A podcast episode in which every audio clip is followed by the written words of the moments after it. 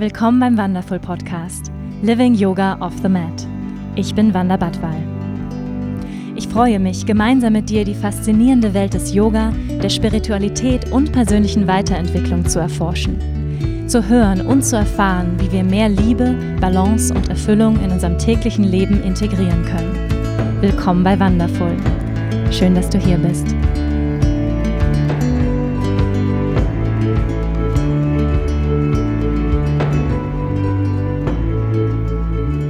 Herzlich willkommen zu einer neuen Folge hier in meinem Podcast. Ich bin Wanda Badwal und ich freue mich sehr, dass du da bist. Heute habe ich einen ganz besonderen Gast und ich freue mich unheimlich, und zwar mein Partner in Shine, Marcel Peters. Es hat mich zwar ein bisschen Überredungskunst gekostet, ihn hier in den Podcast zu locken, aber nachdem Marcel und ich jetzt schon seit fast drei Jahren eine sehr glückliche Beziehung führen uns erfolgreich lieben, gemeinsam leben und auch gemeinsam arbeiten, finde ich, wird es höchste Zeit, dass ich ihn euch näher vorstelle und ihn besser kennenlernt. Einige von euch haben Marcel vielleicht auch schon auf einem Instagram-Profil mal gesehen, auf einem Foto oder ihn kennengelernt bei unserer Online-Yoga-Studio-Eröffnung von Rose of Fire, wo er auch mit hinter den Kulissen das Ganze kreiert und gestaltet. Marcel hat eine unheimlich ja, spannende Lebensgeschichte, ist ein wahnsinnig inspirierender Mensch und großartiger Mann. Und ich möchte ihn dir jetzt noch ein bisschen näher vorstellen. Marcel Peters hat sich sehr früh selbstständig gemacht. Nämlich mit 21 Jahren hat er sein Geschäft für Boardsports gegründet. Ja, Boardsports ist alles rund um Kiten, Wellenreiten, Snowboarden. Und vielleicht sagt es dem einen oder anderen was. Planet Sports hat er 1993 gegründet. Wow. Seine Leidenschaft hat er ja zum Geschäft gemacht, zum Business gemacht und er hat es geschafft, sein Business ja zu einer ähm, großen Firma, zu einem großen Wachstum zu verhelfen. Über 20 Jahre zum Erfolg geführt, war Marktführer in Europa mit über 200 Mitarbeitern. Er hat es wirklich geschafft, seine Leidenschaft für Action Sports zum Beruf zu machen und damit erfolgreich zu werden. Er ist viel mit seiner Leidenschaft gereist und nach 20 Jahren hat er Planet Sports erfolgreich verkauft, war dann noch einige Jahre bis 2013 Geschäftsführer, war dann also noch mit im Unternehmen dabei und hat sich dann irgendwann verabschiedet, hat dann mit dem Geld sein Traumhaus gebaut, hier am Starnberger See, wo wir auch heute noch wohnen. Ja, dann gab es eine Phase der Umbruchszeit. Er ist auf Reisen gegangen, hat auch noch nebenbei Startups beraten mit seinem, ja, mit seinem Wissen als ähm, Unternehmer, als Gründer und ähm, ja, war auch als Investor tätig. Und in dieser Umbruchsphase, ja, hat er sich dann angefangen, Fragen zu stellen. Wie geht's jetzt weiter nach so einem erfolgreichen Leben? Wie will ich mein Leben eigentlich weiter führen, gestalten? Was macht mich sonst noch glücklich? Ja, nachdem man ja, oder nachdem er eigentlich seine Leidenschaft komplett ausgelebt hat, was ist der nächste Schritt? Und ähm, ja, die Antwort zu diesen Fragen, kann man sagen, war ich dann so ein bisschen. Ich bin dann in sein Leben gekommen ähm, und habe ihn mitgenommen, wenn man so will, auf den inneren Weg. Ähm, natürlich, absolut freiwillig, muss ich dazu sagen. Und ähm, ja, Marcel hat in den letzten drei Jahren auch eine große Transformation, eine große Reise hinter sich. Ähm, er hat die letzten zwei Jahre eine Ausbildung zum integralen Life Coach bei Veit Lindau absolviert und abgeschlossen und ähm, ja, nimmt jetzt sein Wissen als Coach auch in Beratungen für Startups mit rein und unterstützt ähm, ja, unterstützt sie mit seinen unternehmerischen Erfahrungen und, äh, und unterstützt auch mich, ja, im, im Aufbau auch meines Business in den letzten Jahren, worüber ich sehr, sehr, sehr dankbar bin. Und ähm, ja, ich bin einfach jetzt total ähm, gespannt. Ich freue mich unheimlich, jetzt mit ihm über seinen Weg zu sprechen. Ja, ich finde, er hat einen wahnsinnig spannenden Weg, einen inspirierenden Weg für viele Menschen, für viele Männer, vor allem da draußen, glaube ich. Ähm, ich würde gerne mit ihm über Erfolg sprechen. Was bedeutet eigentlich Erfolg?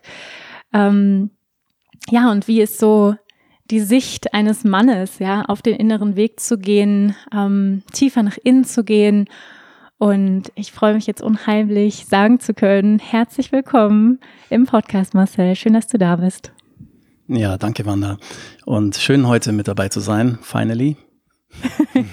ja, finally. Ich habe vorhin auch nochmal gedacht, ähm, wir haben den Podcast ja eigentlich auch gemeinsam kreiert, wie wir so einige Dinge in den letzten Jahren kreiert haben zusammen. Und ähm, ich weiß noch, wie, wo, wie wir darüber philosophiert haben, was könnte so die erste Frage im Podcast sein, die sich durchzieht durch die Podcast. Und du weißt natürlich auch schon, welches die erste Frage sein wird. Erinnerst du dich noch?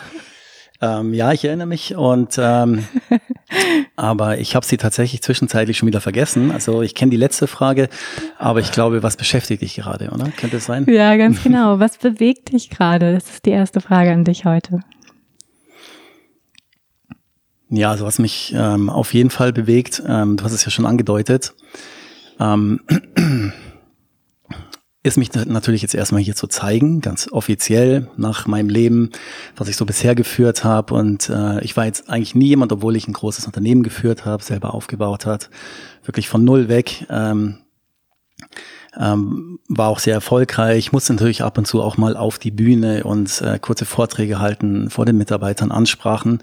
Aber das ist mir nicht so leicht gefallen. Ja, ähm, das hat immer gut geklappt, aber irgendwie habe ich da keinen großen Wert drauf gelegt, danach, was weiß ich, auf großen Foren irgendwie Vorträge zu halten. Da gab es viele Anfragen und ähm, für mich ist es jetzt eigentlich schön, ähm, mich hier zu zeigen mit dir zusammen. Ähm, du hast das Thema schon öfters mal angesprochen. Ähm, aber mein Thema ist wahrscheinlich, ähm, dass ich mich vielleicht gewissermaßen zum Teil unterschätze oder sage ich mal das Wissen, was ich mir aufgebaut habe und ich mir immer denke, naja, was, was kann ich den Menschen da draußen nur so erzählen, ja? Und ähm, ja, und deswegen möchte ich einfach jetzt heute hier sein bei dir und einfach ein bisschen über mich und meine Geschichte erzählen. Und ich bin ja auch gespannt auf den Fragen, die ich noch nicht kenne, ähm, darauf dann so gut als möglich einzugehen. Ja, ich freue mich so sehr, dass du dich heute endlich hier zeigst. Wir sind ja schon fast drei Jahre zusammen und ähm, es hat mich ja, wie gesagt, einiges an Überredungskunst gekostet und ich verstehe das auch total. Ähm, einige von euch ähm, wissen ja, äh, welche, sag ich mal, welche Herausforderungen ich auch immer wieder habe, wenn ich hier im Podcast sitze, ähm, vor allem mit meinem inneren Kritiker ringe ähm, sich zu zeigen, zu sprechen, laut zu werden, über die eigene Geschichte zu sprechen, das kostet Mut und deswegen erstmal danke, dass du heute den, ja, den Mut gefasst hast, ähm, hier zu sprechen, dich zu zeigen, weil ich bin absoluter Überzeugung, dass Marcel eine riesengroße Inspiration ist für ganz, ganz viele Menschen da draußen, deine Geschichte ähm, und vor allem für viele Männer, weil was ich finde, ist, dass es da draußen einfach nicht genug viele positive Beispiele an integrierten Männern gibt. Und was ich damit meine, ist Männer, die ähm, männlich sind und gleichzeitig das Herz an der richtigen Stelle haben, mit ihren Gefühlen verbunden sind. Und dafür ist Marcel ein wundervolles Beispiel. Und ähm, ja, ich würde einfach ganz gerne so ein bisschen starten. Ich habe ja so ein bisschen erzählt von einer Geschichte. Ähm, und ähm, ich glaube, etwas, was uns beide äh, verbindet, ist, dass wir einen un unkonventionellen Lebensstil ähm, haben oder auch eine Lebenseinstellung. Du warst ja auch jemand, der hat gemacht. Ja, du du bist nicht den konventionellen Weg gegangen, sprich äh, Schule, ähm, dann erstmal studieren zehn Jahre und dann irgendwo festangestellt werden, sondern du hast irgendwie also Wahnsinn. Ja, mit 16 hast du irgendwie ähm, aus der Schule raus, was mache ich jetzt erstmal irgendwie, hm, und dann, ah ja, Boardspost macht mir Spaß. Also das finde ich so bewundernswert. Ähm, du hattest anscheinend gar keine Schranken im Kopf, so von wegen, das geht gar nicht oder das geht, ist nicht möglich, sondern du hast einfach gemacht. Magst du mal so ein bisschen von diesen Anfängen erzählen, weil ich das so inspirierend finde. Jemand, der einfach, also immer das Planet Sports, ja, es ist vielen ein Begriff, das ist dieses Logo, falls ihr euch nicht erinnert, es ist blau und es hat ähm, solche solche zwei Boards als, als ähm, Icon. Habe ich das richtig gesagt?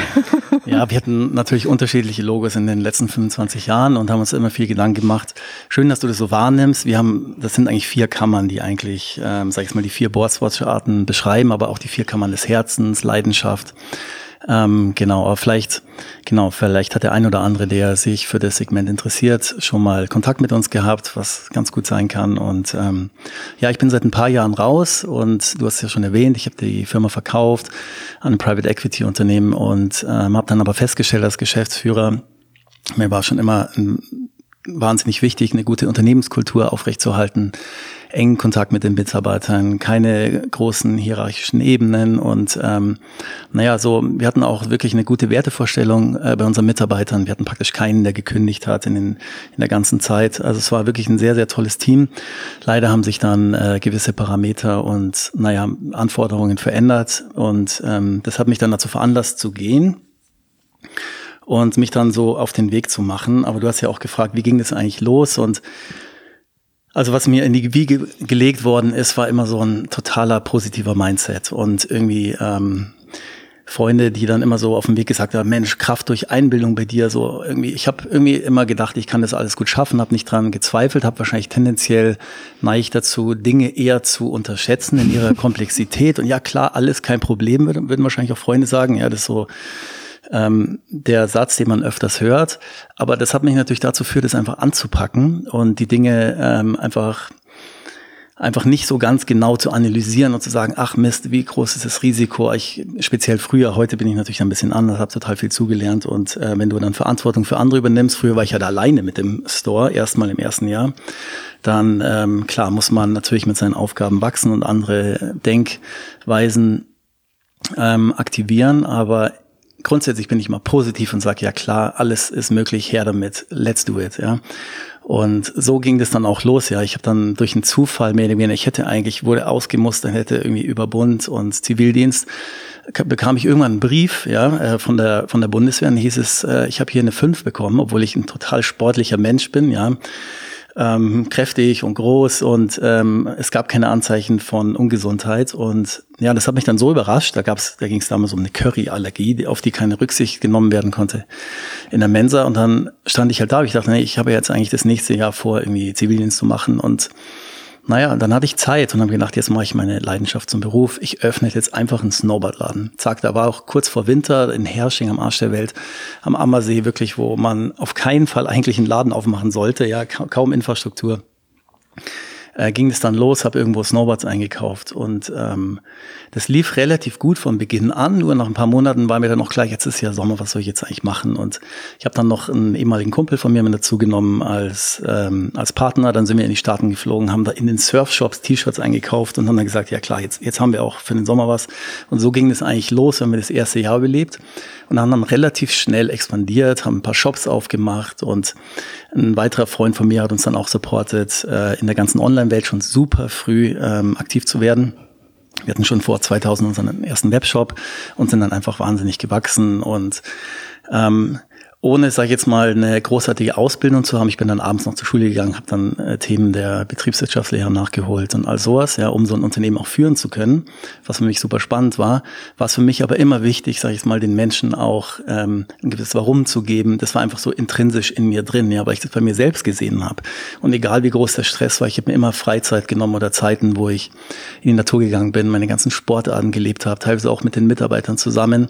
Und daraus ist halt wahnsinnig viel entstanden. Eine richtig coole tolle Unternehmenskultur. Und ähm, ja, das war für mich wahnsinnig bereichernd. Es war eine wahnsinnig tolle Zeit. Einerseits hatte ich die Leidenschaft, die mich angetrieben hat, aber auf der anderen Seite, so retrospektiv, weiß ich natürlich, dass mich andere Dinge auch noch angetrieben haben, für die ich natürlich jetzt sehr dankbar äh, bin. Aber ähm, man könnte auch sagen, ja, das waren frühkindliche Prägungen mit dem heutigen Wissen. Es waren gewisse Wunden, ja, die als Motivator gedient haben ähm, wahnsinnig ehrgeizig zu sein und competitive und ähm, da war das Thema Anerkennung natürlich mit am Start, aber es hat für was Positives gesorgt, ja, die habe ich mir geholt und gesucht und ähm, aber es war auch eine riesen Leidenschaft natürlich, die mhm. mich da angetrieben hat. Es waren praktisch zwei Faktoren, die dann zum Erfolg in Anführungsstrichen geführt haben. Genau. Mhm. Lass uns gleich nochmal über die, ähm, ja, aus deiner Sicht Erfolgsfaktoren sprechen. Das finde ich sehr, sehr spannend und auch die anderen Motivationen, die du gerade schon angeschnitten hast.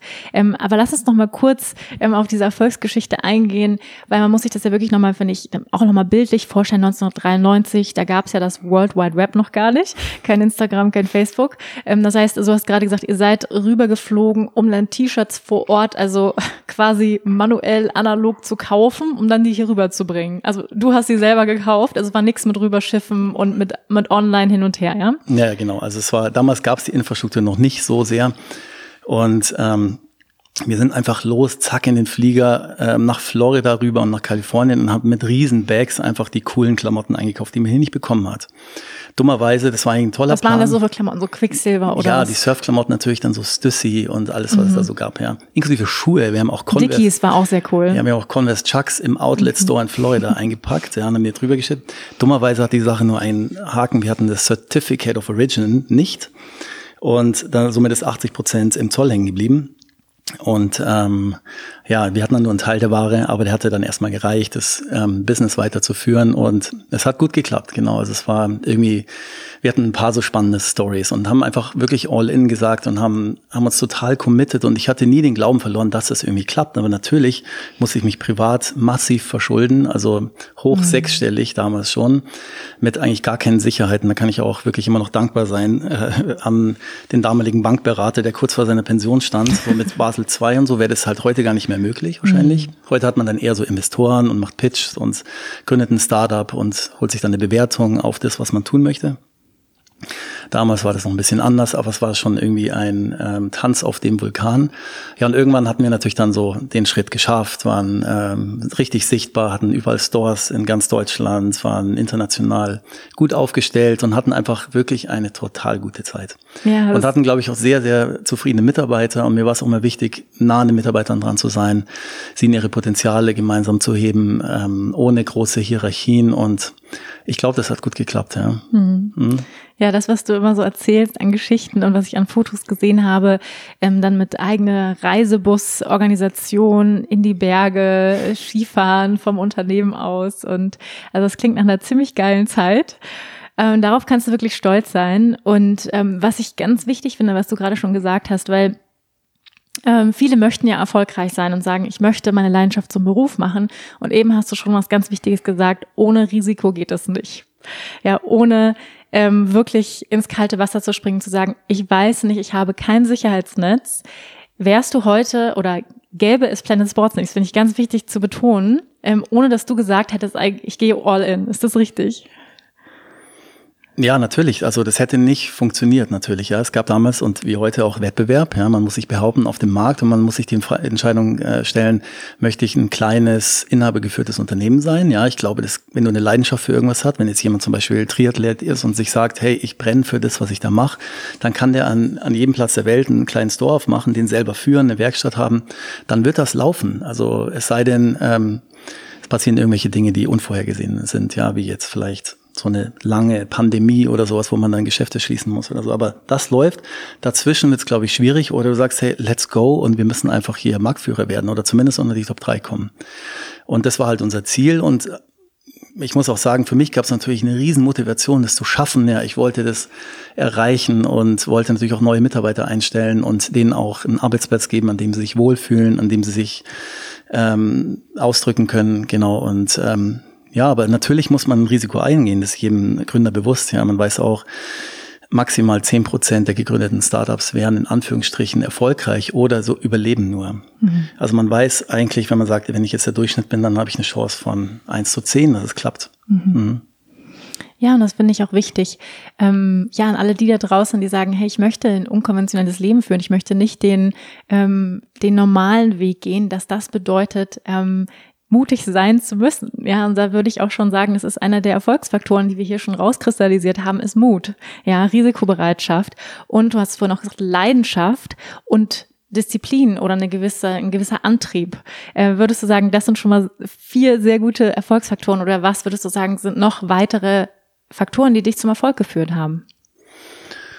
Ja, das sind natürlich die wesentlichen Faktoren. Je nachdem, wo du dich befindest, ist es natürlich erstmal wichtig, wirklich eine gute Kenntnis über das zu haben, was du tust. Im Idealfall eine Leidenschaft für irgendwas. Ja, ob du jetzt Musiker werden möchtest oder ein Restaurant, eine Bar aufmachen möchtest oder nur einen Hotdog-Stand. Also wenn du dafür wirklich brennst, ja, dann wird das klappen. Dann Dazu gibt es mittlerweile auch ausreichend Studien dafür. Und du hast den Mut angesprochen. Ähm, es ist auch nicht so notwendig, wahnsinnig mutig zu sein. Ich glaube, dann muss man seine eigenen Bedürfnisse gut kennen. Wenn du jemand bist, der ein sehr hohes Sicherheitsbedürfnis hat, dann ist es wahrscheinlich nicht so gut zu sagen, all in, ähm, ähm, weil das produziert einfach so viel Stress bei dir, dass du wahrscheinlich den Fokus auf deine Arbeit verlieren wirst. Und wenn du sagst, ich kenne mich ganz gut, ich bin nicht so wahnsinnig der, der Risikotyp, dann ist es vielleicht auch nicht so angebracht, irgendwie Geld aufzunehmen, zu leihen, Investoren reinzupitchen und dann irgendwie Marktführer werden zu wollen. Ja, das, darüber muss man sich halt im Klaren sein, aber das heißt nicht, dass das der bessere Weg ist. Ja, für mich war damals irgendwie völlig klar, ich will ein großes Unternehmen, ich will wachsen und bam, ja, irgendwie das fand ich total cool. Heute sehe ich das anders. Also ich bin, ich freue mich darüber, was wir alle gemeinsam und da gehören meine ganzen Mitarbeiter natürlich auch dazu, was wir da kreiert haben. Ähm, das ist wirklich eine total schöne Geschichte. Aber ich habe Minimum den gleichen Respekt vor jemandem, der bewusst die Entscheidung äh, trifft und sagt, Nee, für mich ist es der Hotdog-Stand oder das kleine Triathlon-Geschäft mhm. mit 20 Quadratmeter hinten um die Ecke rum, weil das mitunter dafür sorgen kann, dass du ein sehr schönes Leben führst und deinen wirklichen Bedürfnissen und der Bedürfnissen deiner, deines Umfelds, deiner Familie äh, viel besser gerecht werden kannst. Mhm. Und du hast ja auch nach dem Erfolg gefragt, ja, was ist ein erfolgreiches Leben, ist ja auch immer so eine, so eine Frage, ja. Zum Glück wird heute da anders diskutiert drüber als noch vor 10 oder 20 Jahren. Da wurde Erfolg natürlich im Außen noch deutlich anders bewertet ähm, als, als heutzutage. Heute gucken die Leute schon, ja, ich meine, Work-Life-Balance und solche abgedroschenen Schlagwörter gab es ja früher kaum. Und heute wird schon geguckt, ja, was, was bedeutet eigentlich ein erfolgreiches Leben zu führen? ist es das Haus und äh, das wealthy living oder ist es einfach ein erfülltes Leben, ja? Und das kann ich natürlich haben, wenn ich Fischer bin oder was auch immer, ja? Also das ist halt wichtig, glaube ich, zu wissen.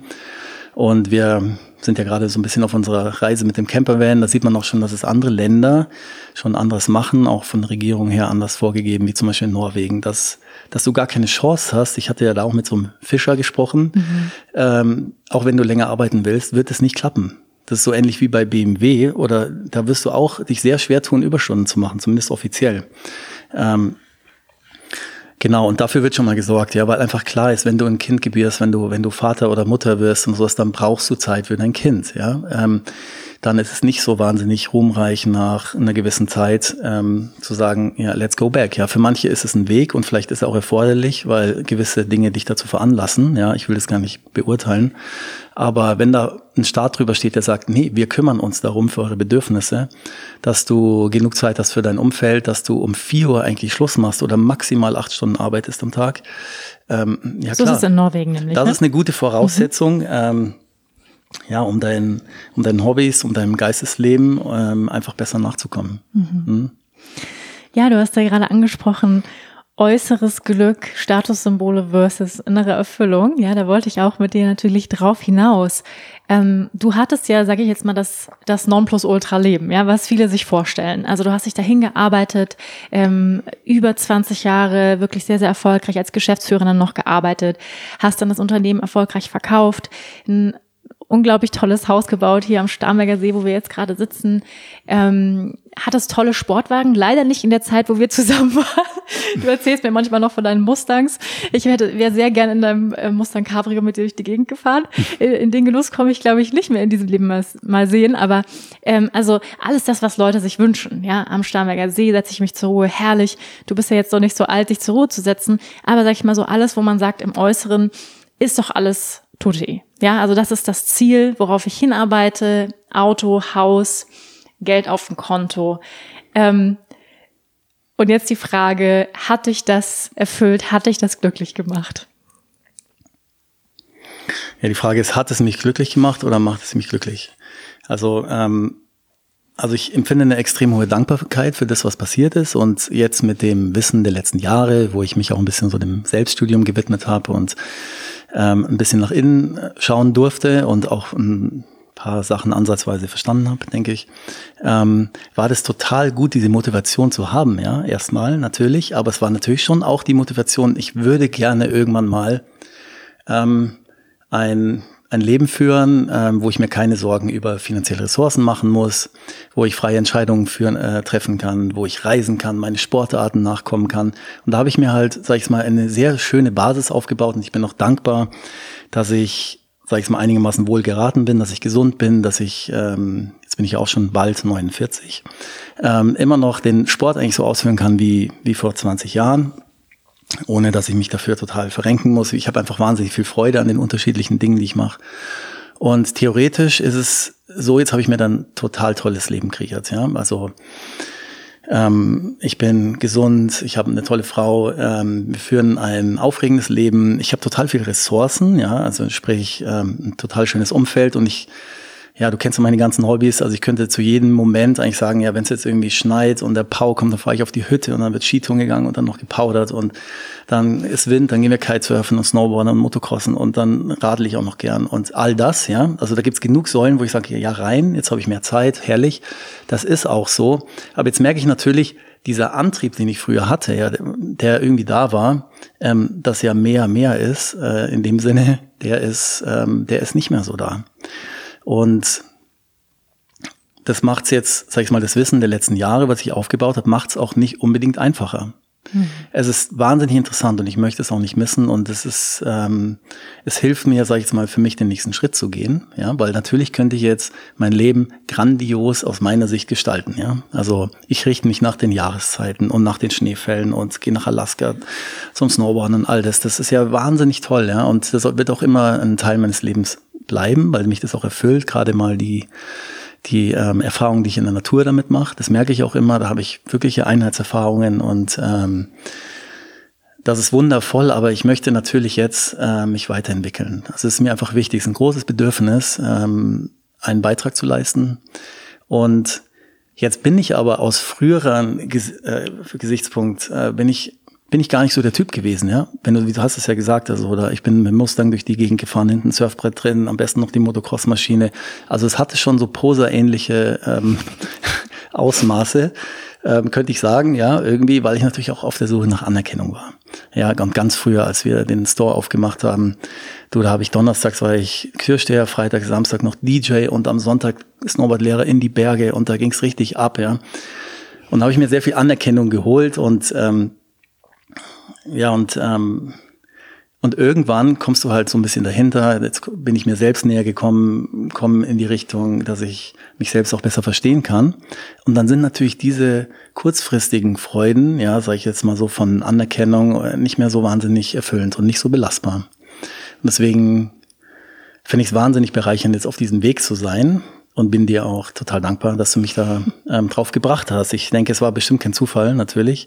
Die Zeit war irgendwie reif und ich kann auch jetzt schon sagen, die, die Zeit nach so diesem intensiven Leben des äh, Geschäftsführers und noch den ganzen Hobbys und sowas, dass dann eine Zeit kam, die sich manchmal für mich angefühlt hat wie Stillstand. Und das ist, äh, Stillstand ist einfach für mich wahnsinnig schwer auszuhalten. Wahrscheinlich auch für die meisten Menschen. Und ähm, ich hab, hatte alle Mittel mir angeeignet in den letzten 30 Jahren, mich in jedem Moment einfach, einfach richtig toll abzulenken, sage ich jetzt mal. Ja. Das heißt nicht, dass es immer schlecht ist, ist, also das gehört auch zum Leben dazu. Aber ich hatte tausende von Möglichkeiten, mir da einfach eine gute Zeit zu machen und dann zu spüren, Mist, wenn ich jetzt so weitermache, klar könnte ich wieder in so ein Business reingehen und das gleiche machen, was ich bisher auch gemacht habe, weiter viel Geld verdienen und sowas, aber die Motivation ist einfach überhaupt nicht mehr da. Mhm. Die ist weg und ähm, zum Glück konnte ich, ja, hatte ich dann auch die Möglichkeit, das Wissen, was ich mir jetzt angeeignet habe, auch schon zum Teil an andere Menschen oder auch Unternehmen weitergeben zu können, die Wert drauf legen, sage ich, dass es nicht nur um wirtschaftliche Ziele geht, sondern auch, auch um andere Dinge, ja, um Mitarbeiterzufriedenheit und einen Beitrag zu leisten und all die Dinge, die halt so ein, ein gutes Unternehmen heutzutage halt ausmachen. Genau. Und auf dem Weg befinde ich mich gerade. Und du hast es ja schon erwähnt, und da mache ich gerade die Ausbildung. Du hast gesagt, die ist abgeschlossen, die ist auch offiziell schon vorbei, aber wegen Corona wurde die noch verlängert. Die wird im November dann offiziell abgeschlossen sein. Mhm. Genau. Und ähm, ja, aber auch noch so ein paar andere Dinge im Auge, die, die mich interessieren. Ähm, ja, lass uns doch nachher noch ein bisschen tiefer drauf einsteigen. Ich würde gerne noch mal zu dem Moment zurückgehen, ähm, wo wir uns kennengelernt haben, beziehungsweise wo dein innerer Weg noch mal ganz bewusst angefangen hat. Ja, also wo du wirklich auch bewusst die Entscheidung getroffen hast, äh, mit mir mitzugehen, sage ich jetzt mal in Anführungsstrichen. Und ähm, ich würde mal so behaupten, dass wir uns auch auf eine spirituelle, in Anführungsstrichen, Art und Weise kennengelernt haben, ähm, nämlich tatsächlich übers Mantra singen. Ähm, vielleicht magst du das mal ganz kurz, kurz erzählen. Genau, ja, eine gute Freundin von mir ähm, oder von uns auch ähm, hat mir eines Tages mal ein Video geschickt, meinte, ach, guck doch mal, du bist doch so Musik interessiert ähm, und begeistert und das ist doch so schön. Ja, und dann habe ich mir das angeguckt und habe dann dich gesehen in Bali ähm, vor den Palmen mit dem Harmonium und du hast gespielt und dazu gesungen und das hat mich einfach wahnsinnig berührt. Genau, und da habe ich eine Verbindung gespürt und ähm, ja, und ein halbes Jahr später haben wir uns dann kennengelernt. Hier in München, genau. Und ähm, dann ging die Reise los. Ich, du hast ja vorhin gefragt, gefragt, irgendwie, wie war das mit deiner spirituellen Reise? Wie ging das los? Hättest du mich vor fünf, sechs, sieben Jahren gefragt, äh, bist du ein spiritueller Mensch? Ja, äh, glaubst du an Gott oder an das Höhere oder wie man es auch immer nennen möchte? Hätte ich auf jeden Fall gesagt, ähm, nein, also eher nicht, ja. Also wenn dann Spiritualität, Natur und sowas, das habe ich schon verstanden und sowas. Und ähm, ja, mit der ganzen Reflexionsarbeit und mit den Dingen, die ich gemacht habe, es sind mir dann Sachen aufgefallen, auf die kann ich später noch zurückkommen, äh, wo ich sehe, unglaublich, was ich mir da selbst zurechtgelegt habe in den letzten 20, 30 Jahren, so eine Art von eigenen Glauben, eigene Spiritualität. Und dann zu sagen, nein, das ist nicht so, ja, ähm, das, das war erstaunlich, auf jeden Fall. Naja, so ging es dann los, ja. Ich, ähm, ähm, es ging los mit dem Mantra singen und wir haben ja dann auch hier in München zusammen warst du bei einem Kirtan und dazu muss ich sagen, ja, äh, damals bei Patrick Broom, das war 2017 im Dezember und ähm, ja, muss ich vorstellen, Marcel, sportlicher Mann, ähm, groß, breit, eigentlich mit Spiritualität, sage ich jetzt mal im weitesten Sinne oder mit dieser ganzen Szene eigentlich nichts am Hut, ja, und hat sich dann getraut und ist tatsächlich zu meinem Kirtan gekommen. Wie war das für dich damals? Ja, das war auf jeden Fall, also. Da wurde geräuchert erstmal. Ja, da wurde geräuchert, genau. Und wir hatten es ja vorher erst zwei Tage kennengelernt. Mhm. Aber ich war auf jeden Fall in irgendeiner Art und Weise schon gefesselt. Und dann hast du gemeint, komm doch zu meiner Veranstaltung, zu diesem Kirtan am Sonntagabend, ja. Und ja, also ich, ich konnte auf jeden Fall Blockaden feststellen, habe mir gedacht, also, also das ist ja eigentlich überhaupt nicht mein Ding, ja. Ich kann mir jetzt nicht vorstellen, da irgendwo hinzugehen, im Kreis zu sitzen und mit anderen zu singen. Ähm, in einer Sprache, die ich überhaupt nicht verstehe, ähm, auf Sanskrit. Genau, und ich weiß noch genau, wie ich vor diesem Yogastudio unten stand in München und noch einen Kumpel angerufen habe gesagt, Alter, du kannst dir nicht vorstellen, was ich jetzt gleich mache. Ich gehe jetzt wirklich zum Kirtan hier hoch. und ähm, so war es dann auch und dann äh, war ich drin und ich muss wirklich sagen, das war ein, ein wunderschönes Erlebnis. Ähm, da ging es auch schon los, dass so ein paar Jungs von mir ähm, gesagt haben, okay, ähm, wir müssen uns jetzt um den Marcel kümmern. Äh, da, da läuft irgendwas in die falsche Richtung. Ja, da wird jetzt Mantren gesungen und äh, die haben ja auch mitbekommen, dass wir das dann irgendwann noch zusammen gemacht haben und ich dich dann mit Gitarre und so begleite. Aber das war der erste Kontaktpunkt in diese Welt wirklich. Ich hatte vorher auch noch nichts zu tun mit, mit Yoga oder Indien oder all den mhm. Dingen, die da so ein bisschen dazugehören. Und ja, und somit ist dann auch unsere Reise begonnen. Ich hatte, sage ich jetzt mal, mich schon immer interessiert für Psychologie und habe auch schon Literatur gelesen und hatte auch schon vorher Eckart Tolle, sag ich mal, als dieses Jetzt so rauskam, habe ich das gelesen, hat mich aber auch noch überhaupt gar nicht erreicht, muss ich ehrlich sagen. Und ein paar Versuche von den Klassikern mit Neil Donald Walsh und alles, was es da also gab und Dalai Lama und, und sowas. Das fand ich schon irgendwie ganz interessant, aber hat mich noch nicht so richtig erreicht. Ähm, ich hatte dann auch in, in Beziehungen vorher schon auch, sag ich mal, mit wurde mit Psychologie konfrontiert, weil es teilweise auch um, um Depressionen auch zum Teil ging, die ich erkannte von meiner Mutter von früher. Und ähm, wo ich aber mein Leben lang gesagt habe, nee, das, ach komm, das war gar kein Problem für mich und so. Und irgendwann kam auch der Moment, und es war, glaube ich, so der erste Schritt rein, zu sagen, äh, Reflexion vor einigen Jahren. Da bin ich einfach mal zur Psychologin oder Psychiaterin, ist die auch von meiner Mutter gegangen, um einfach mal einzuchecken, zu sagen, ich wollte einfach nur mal mit ihnen ein paar Sessions machen und einfach mal zu schauen, ob alles okay ist, ja. Weil meine Lebensführung, ey, ich war super drauf, bei mir war alles kein Problem, ich hatte noch nie eine Krise, irgendwie immer Bind äh, Partnerschaften und feste Beziehungen ein paar Jahre und dann kam die nächste und sowas. Und irgendwann dachte ich mir, irgendwas stimmt hier nicht. Und ähm, die hat das wirklich gut gemacht und hat mir so ein paar Impulse gegeben, die für mich wertvoll waren. Und ich habe das dann immer mal wieder gemacht, die nächsten paar Jahre, bin immer mal wieder rein und habe gesagt, ich würde gerne mal wieder reflektieren mit ihnen zusammen. Und die wusste aber, dass, dass ich natürlich die notwendige Zeit brauche, ähm, um, um dahin zu kommen wo ich losstarten kann. Auf jeden Fall kamen dann schon so Themen wie, ah, was gibt's denn für Therapieformen? Ist es jetzt Freud oder Jung oder systemische oder tiefenpsychologische oder all, all sowas, ja, weil ähm, ich auch ein bisschen damit konfrontiert war, weil mich das auch so innerhalb der Familie interessiert hat.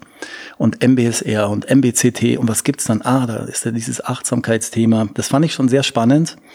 Und so bin ich da auch ein bisschen reingekommen. Das waren so die ersten Schritte in diese Welt. Und ich sag mal, dann kam der Shortcut und der kam dann über dich. ich bin der Shortcut, juhu. Ähm, ja, und es war damals auch wirklich spannend, ähm, als Marcel und ich uns kennengelernt haben. Ähm, weil für mich war es damals so, ich war zu dem Zeitpunkt, ich kam gerade aus Bali, ähm, hatte mir auch damals die Frage gestellt, ist Bali noch der Ort, an dem ich langfristig leben kann, leben möchte? Und ähm, ich hatte kurz vorher ein Seminar in Thailand absolviert, ähm, ja, ein zehntages äh, über Conscious Relationships, also über bewusste Beziehungsführung und äh, war mir ziemlich bewusst darüber, was für einen Mann ich möchte. Ähm, ja, um, um es ganz kurz zu machen, ich wollte einen Mann, der ähm, mich halten kann in meiner Stärke und in meiner Schwäche. Sprich, der seine weiblichen Anteile und seine männlichen Anteile gleichermaßen integriert hat, heißt, dass er keine Angst vor Gefühlen hat, dass er eine Verbindung zu seinem eigenen Herzen hat und ja, präsent sein kann mit mir. Und ich weiß noch, wie wir hier gesessen sind vor dem Kamin und ähm, ich gesagt habe, komm, wir machen mal eine Übung und wir gucken uns einfach mal nur in die Augen. Ja, also was ja schon, ich glaube, aus deiner Sicht, wenn ich es nochmal so zurückreflektiere, damals schon auch ein bisschen strange war. Ja, also ich habe dich schon voll konfrontiert und gesagt, hey, ähm, kannst du mir präsent sein, hast du Lust, einfach mal so eine Übung zu machen.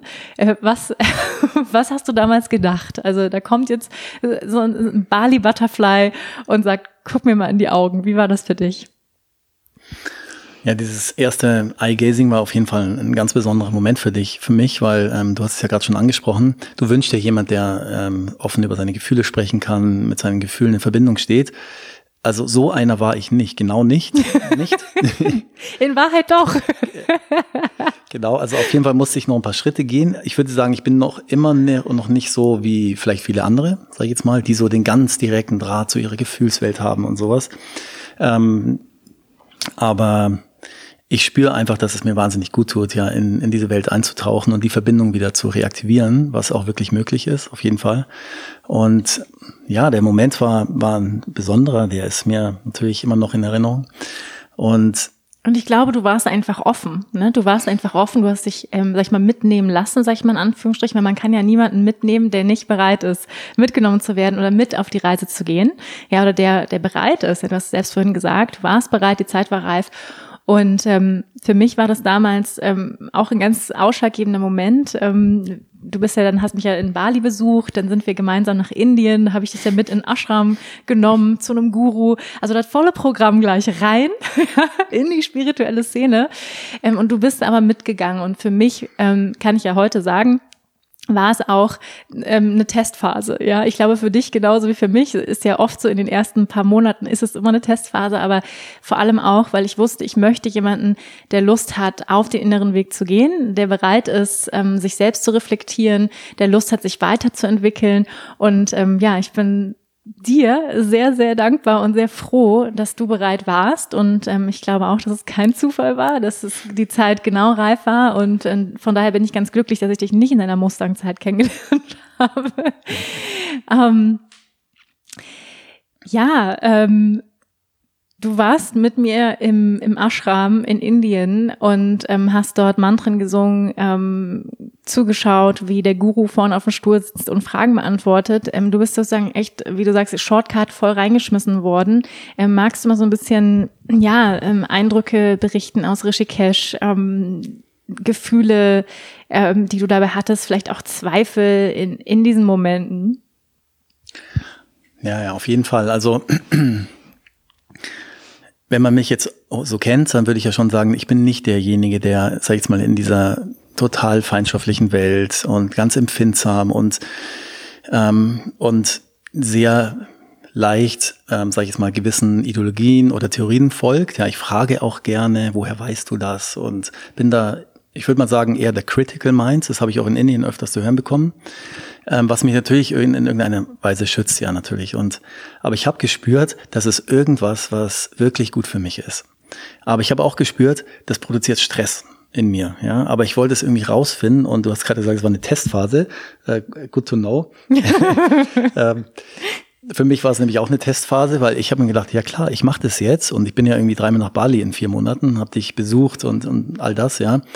Und weil ich hatte meine Vorurteile natürlich, ja. Ich war noch nicht in dieser Welt ähm, mit eingeschlossen und kannte diese Welt auch nicht, war zwar schon mal vor, was weiß ich, 10 oder 15 Jahren auf Bali, aber dann mit einem anderen Purpose, ja. Und ähm, dadurch, dass ich dich ja auch erstmal in U-Boot besucht habe und du mich dann auch gleich, hier ist der Ecstatic Dance und äh, da ist die Yoga-Bahn und alles klar und jeder saß im Café und ähm, ja, das war auf jeden Fall ähm, anspruchsvoll für mich, würde ich sagen, ja, weil ich natürlich auch immer gesucht habe, hey, wo ist der Fehler, ja, also das ähm, und wenn mich vorher gefragt hast, hey, willst du mit mir nach U-Boot gehen und auf die spirituelle Reise gehen, würde ich sagen, auf gar keinen Fall. das sind das sind halt nur Bedürftige, die da rumhängen, weißt du, so, das ist ein gewisser ähm, also Zeichen von Bedürftigkeit. Ja klar, das könnt ihr machen und dann tanzt ihr und dann wird gehackt und was weiß ich, die Räucherstäbchen angezündet und alles. Aber damals in dem, in dem Bewusstseinszustand, wo ich war, würde ich sagen, das sind Bedürftige und ich bin der starke, geile Typ. Ja. Mhm. Auf jeden Fall. So habe ich mich ja irgendwie auch gesehen und ja, ähm, I'm the strong one sozusagen. Und ich, ähm, aber ich bin trotzdem rein und habe dann immer wieder Widerstand gespürt, habe aber, aber immer wieder gefühlt, wenn wir irgendwelche Dinge gemacht haben, boah, wie gut sich das anfühlt, wie gut es für mich ist, ja. Und ähm, und ähm, so war das ja auch bei dem ersten Mantra-Erlebnis, bei dem Kirtan in München. Da hatte ich erst so krasse Bedenken, bin dann reingegangen und es war einfach herrlich. Es war herrlich. Ich bin natürlich auch mit Musik verbunden. Ich liebe Musik und schöne harmonische Klänge und all das, ja. Und ähm, naja, und dann gab es dieses erste Bali-Erlebnis, dann wolltest du ja in die Season zu deinem Guru. Das hat mich mhm. ja komplett überfordert. Ja. Erstmal, wo du gesagt hast, ich habe da so einen Guru und da war ich auch letztes Jahr schon, da bin ich in der Season, fünf Wochen, sechs Wochen Indien.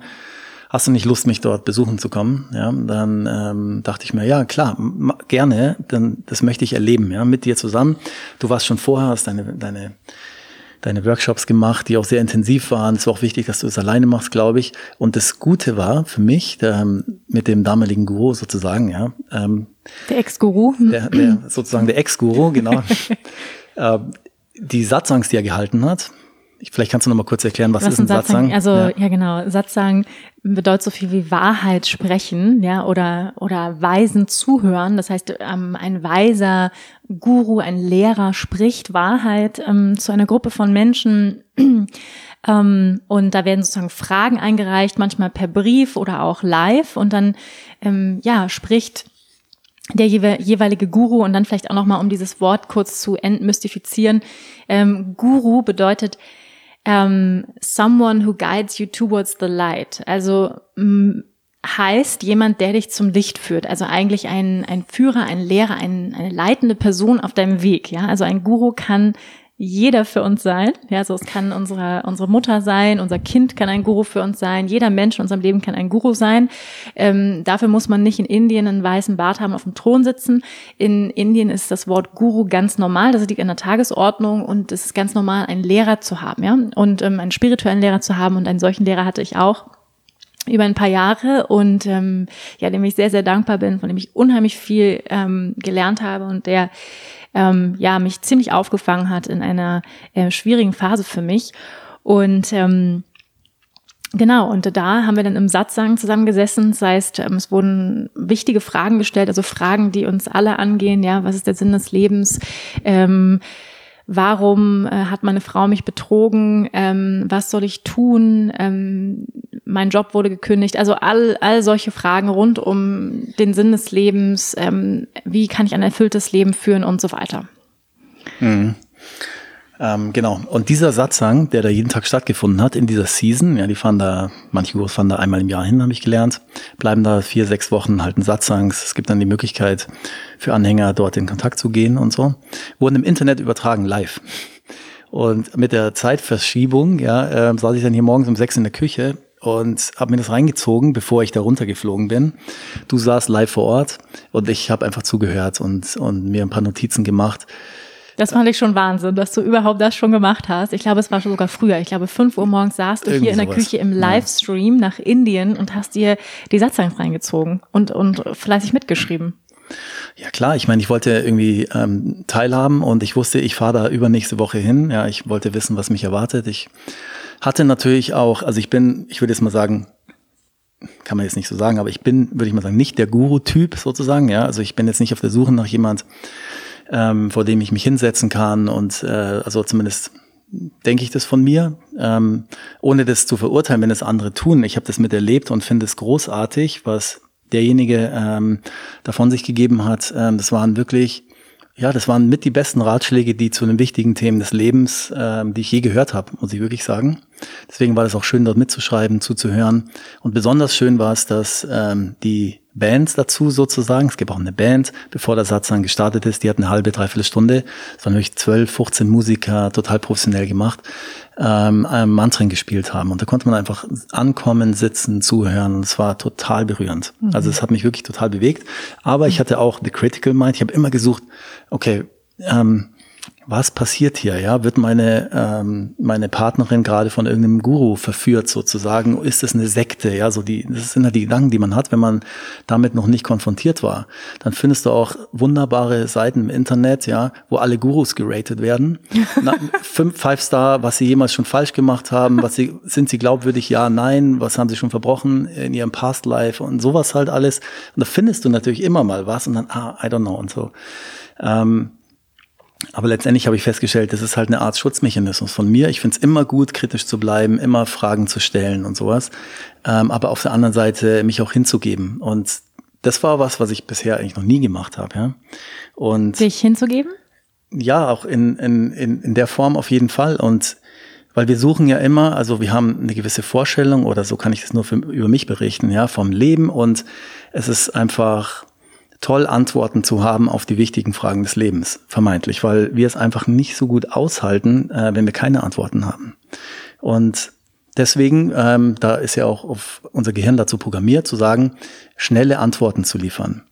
Das heißt aber nicht unbedingt richtige Antworten zu liefern. Das ist ja ein Unterschied. Und das Gehirn verbraucht ja wahnsinnig viel Energie. Wir wissen 20, 25 Prozent.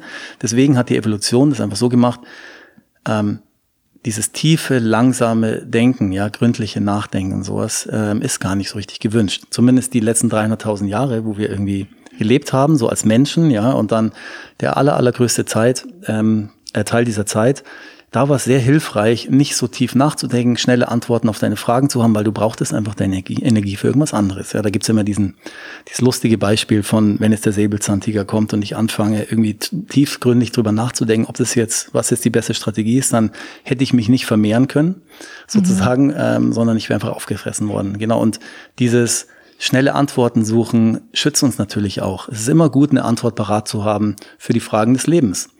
Und wenn neue Fragen des Lebens aufkommen, und die kommen natürlich auf, ja, wenn du dich damit beschäftigst, so nach dem Motto, wo komme ich her, wer bin ich wirklich, wofür gehe ich? Und, und all diese Fragen, da wird's halt kompliziert auf jeden Fall. Dann kommen andere Einflüsse, dann kommen andere Philosophien und dann kommt auch noch ein Guru und all das kann natürlich dazu, ähm, dazu ähm, ähm, gehen, dass dass du ein bisschen in der Forderung, Überforderung gehst. Und das habe ich bei mir natürlich auch gespürt, aber ich habe auch ge, äh, gefühlt, dass es für mich wichtig ist, da reinzugehen, ähm, weil sich das wahnsinnig heilsam angefühlt hat. Mhm. Und ich war jetzt nicht, ich bin jetzt nicht der Typ, der irgendwie ähm, oft weint oder so, gar nicht überhaupt. Aber als ich dann gekommen bin letztendlich und nicht bei den ersten Satzangs war, war das wie so ein, wie so ein Release, ja. Mhm. Ich sage jetzt nicht damit, dass ich Anhänger eines Gurus bin, überhaupt nicht, aber die Erfahrung dort zu machen die, und, und die guten Dinge mitzunehmen, das war echt bereichernd. Mhm. Die Energie, die da entstanden sind von Menschen, die sich sammeln, das waren vielleicht so 500 Menschen in einem Raum, da entsteht ja auch eine besondere Energie, ähm, war extrem heilsam, sehr friedvoll, Menschen, die wirklich auf der Suche sind, dessen Anliegen es ist, ein besseres Leben zu führen, ähm, auf die Suche zu gehen, um vielleicht noch besser ihren Beitrag leisten zu können oder vielleicht auch Heilung erfahren. Ähm, ja, und all diese Gründe, ja, das war irgendwie ein sehr, sehr schönes Feld, muss ich sagen. Und da habe ich auch gespürt, mh, wenn ich ins Fühlen gehe, es fühlt sich echt gut an. Mhm. Klar, muss ich jetzt den ganzen Tag dort sitzen, sechs Monate lang, da bin ich wahrscheinlich nicht der Typ dazu, aber in diese Welt einzutauchen, habe ich gemerkt, ist ähm, hilfreich für mich. Mhm. Und dann kam ja die Frage von dir, ach schau mal, der bietet dir so ein Programm an, es gibt unterschiedliche Workshops, wenn die in Indien sind, die man sonst eigentlich nicht machen kann. Wenn du Lust hättest, guck dir doch mal das Programm an und ähm, ja, und wenn du Lust hast, dive in, mach das, geh da rein. Und dann habe ich mir das Programm angeguckt und dann gab es eben diesen Workshop, ähm, der vier oder fünf Tage ging. Und ich hatte ja keine Ahnung. Da Who am I?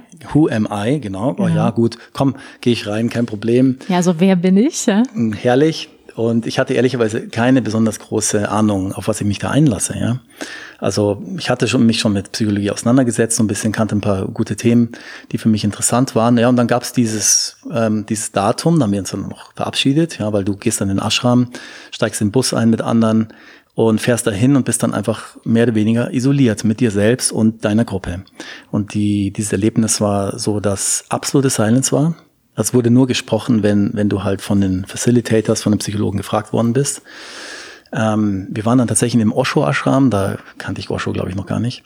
Und ähm, in einfachsten Bedingungen mit drei Jungs am Zimmer, irgendwie ein Amerikaner, ein Australier. Und auch dort wurde nicht gesprochen, es sollte auch nicht, nichts aufgeschrieben werden, so soll es einfach nur mit dir sein. Selbst dieses, ich treffe mich am Gang und zwinker mit den Augen oder schenke dem anderen Lächeln, ja, so ein bisschen aus vielleicht Unsicherheit raus, äh, sollte einfach nicht stattfinden. Soll es einfach überhaupt nicht abgelenkt sein. Du hast dein Handy abgegeben, dann gedacht, jetzt, gibt, jetzt gebe ich auch noch mein Handy ab, ja, jetzt bin ich komplett off sozusagen. Und ähm, dann bin ich in dieses Erlebnis eingetaucht. Und ähm, naja, die ganzen, die ganzen Praktiken, die da gemacht worden sind, ähm, das geht es wahrscheinlich zu weit. Das wäre mega interessant, aber ähm, da sind auf jeden Fall Inhalte, sage ich jetzt mal, praktiziert worden. Hätte ich das vorher gewusst, dass ich sowas machen soll, hätte ich auf jeden Fall gesagt, okay, Freunde, nicht für mich, viel Spaß, have fun at the ashram, I'm out. Genau, also das, also auf gar keinen Fall. Zum Glück habe ich es nicht gewusst und bin da einfach rein und ähm, habe Erlebnisse gehabt, die ich einfach noch nie hatte, Erkenntnisse, die ich noch nie hatte und ich fand es einfach so hilfreich. Was zum Beispiel für Erkenntnisse? Es kam, also ich kam an Gefühle ran aus der Kindheit, äh, wo bestimmt frühkindliche Prägungen ähm, passiert sind, die ich einfach noch nicht hatte. Teilweise übers Elternhaus, über Vater, über Mutter, über wer bin ich eigentlich sozusagen und ähm, ja, ich, da, da erzähle ich jetzt auch nicht so viel. Es war wirklich spannend. Es hatte ja keiner Kontakt mit dem anderen, keiner kannte, kannte sich. Wir wurden dann äh, in diesen Raum reingeführt, auch mit verbundenen Augen. Und dann gab es diesen Kreis. Und das erste Thema, Who am I? Ja, manche Menschen ähm, tragen einfach in ihrem Leben Masken. Ich weiß nicht, willst du kurz erklären, was, wie man eine Maske definieren könnte? Für die, die es nicht wissen. Ja, eine Maske ist, ähm, man kann sagen, ein Schutzmechanismus den wir uns angeeignet haben in, in unserer Kindheit, also in den ersten sechs Lebensjahren als Überlebensmechanismus kann man sagen, ähm, um uns zu schützen vor Verletzungen, die in unserer Kindheit passiert sind. Und die haben wir uns einfach antrainiert, diese Schutzmechanismen. Ja, eine Maske kann sein, zum Beispiel the happy one. Ich, ich bin immer happy, mir geht's immer super, alles ist top. Oder easy going one, gar kein Problem. Ja, was wahrscheinlich bei dir, nein, wir wollen jetzt nicht zu tief gehen, aber ja, easy going.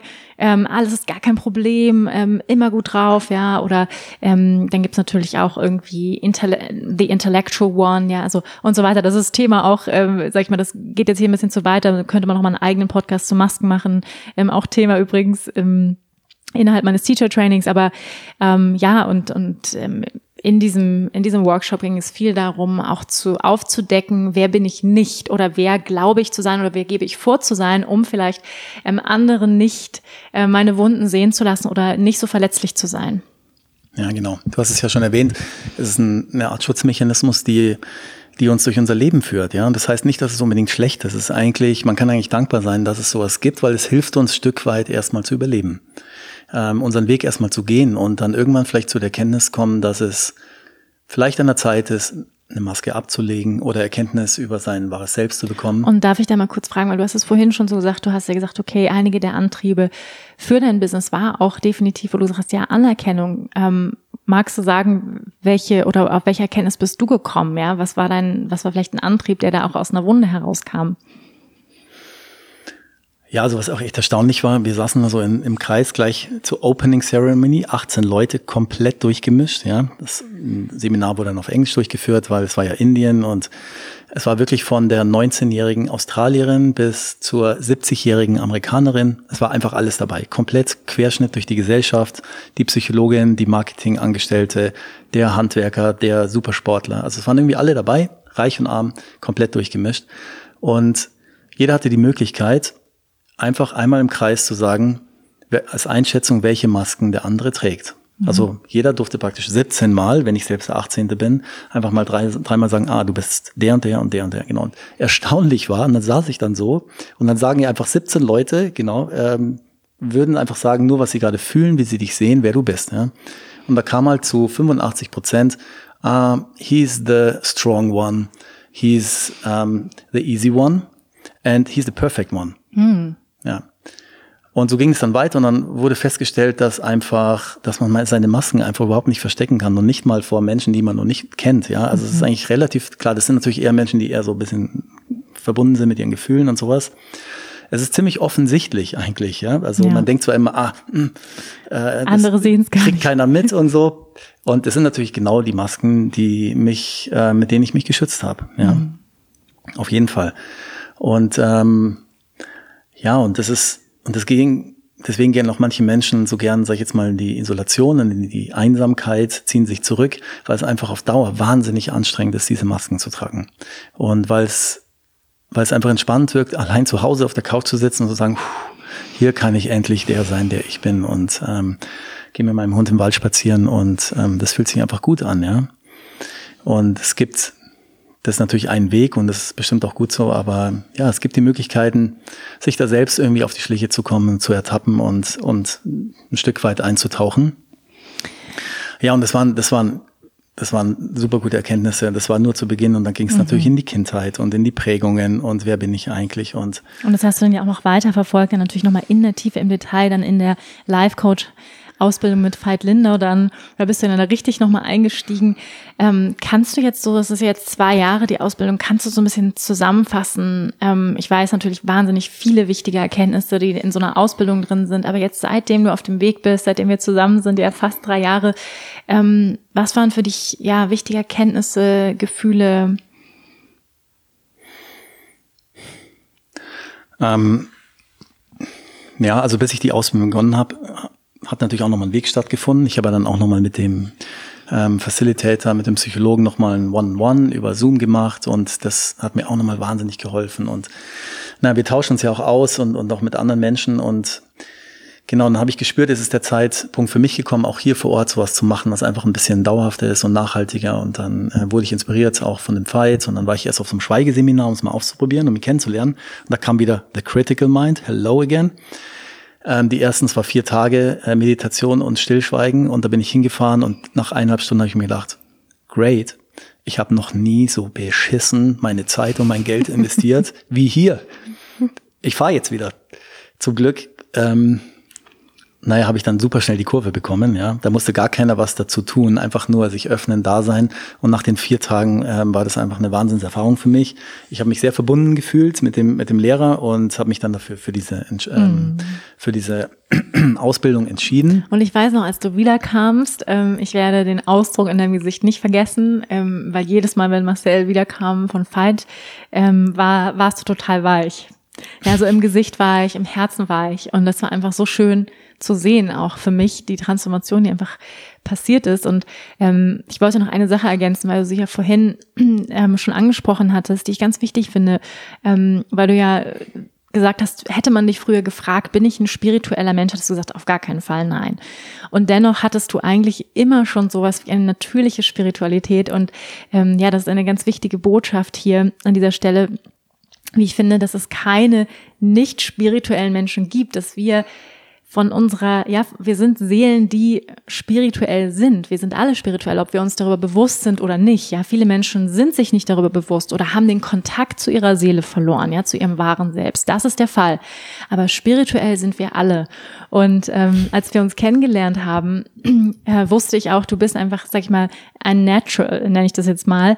Du bist einfach ähm, spirituell auf eine ganz natürliche Art und Weise, ähm, die keine großen Überschriften braucht, die keinen Titel braucht. Ähm, und du hast einfach natürlicherweise schon äh, meditiert, indem du im Einklang mit der Natur warst, auf Spaziergängen mit den Hunden, ähm, wenn du beim Kitesurfen bist, ähm, dich im Wasser ziehen lassen vom Kite oder ähm, wenn du irgendwie in den Bergen bist. Und ähm, das finde ich auch nochmal ganz, ganz wichtig zu betonen, dass ähm, ja, dass wir alle spirituell sind und dass auch du schon weit vor unserer Reise spirituell warst, schon immer spirituell warst, nur ohne jetzt zu, das so zu nennen und dem Titel zu geben und sagen, so, jetzt meditiere ich oder so, jetzt, äh, weiß ich nicht, verbinde ich mich mit den Energien des Universums. Du hast das nie so benannt, aber du hast das dennoch immer getan, richtig? Ja, das ist mir auch erst viel später aufgefallen, ehrlicherweise. Ähm, aber ich habe mir so einige Dinge so zurechtgelegt oder auch gesagt, mir selbst gesagt, natürlich auch wieder aus dem Antrieb, jetzt mal meine, meine Wunden irgendwie zu heilen. Ähm, zum Beispiel, da war ich eben einmal bei dieser Psychologin und habe gesagt, ja, da ging es irgendwie um das Verhältnis mit Mutter und, und, und Co. Und da gab es ja, da gab es Herausforderungen früher in meiner Kindheit auf jeden Fall. Ähm, die ich aber, die ich aber einfach nicht sehen wollte. Die habe ich nicht ähm, wahrgenommen und habe dann noch immer die Geschichte erzählt. Und da war ich, glaube ich, auch schon 40. Naja, das war ja für mich gar kein Problem, ja, dass, dass es da eine depressive Phase gab in, äh, bei meiner Mutter und dass äh, mein, mein Vater nicht da war. Ähm, ähm, die haben sich relativ früh getrennt und dass ich das beste Beispiel dafür bin, dass man keinen Vater braucht und dass auch wenn sowas vorkommt, sage ich jetzt mal, in, im Elternhaus, dass es überhaupt kein Problem ist.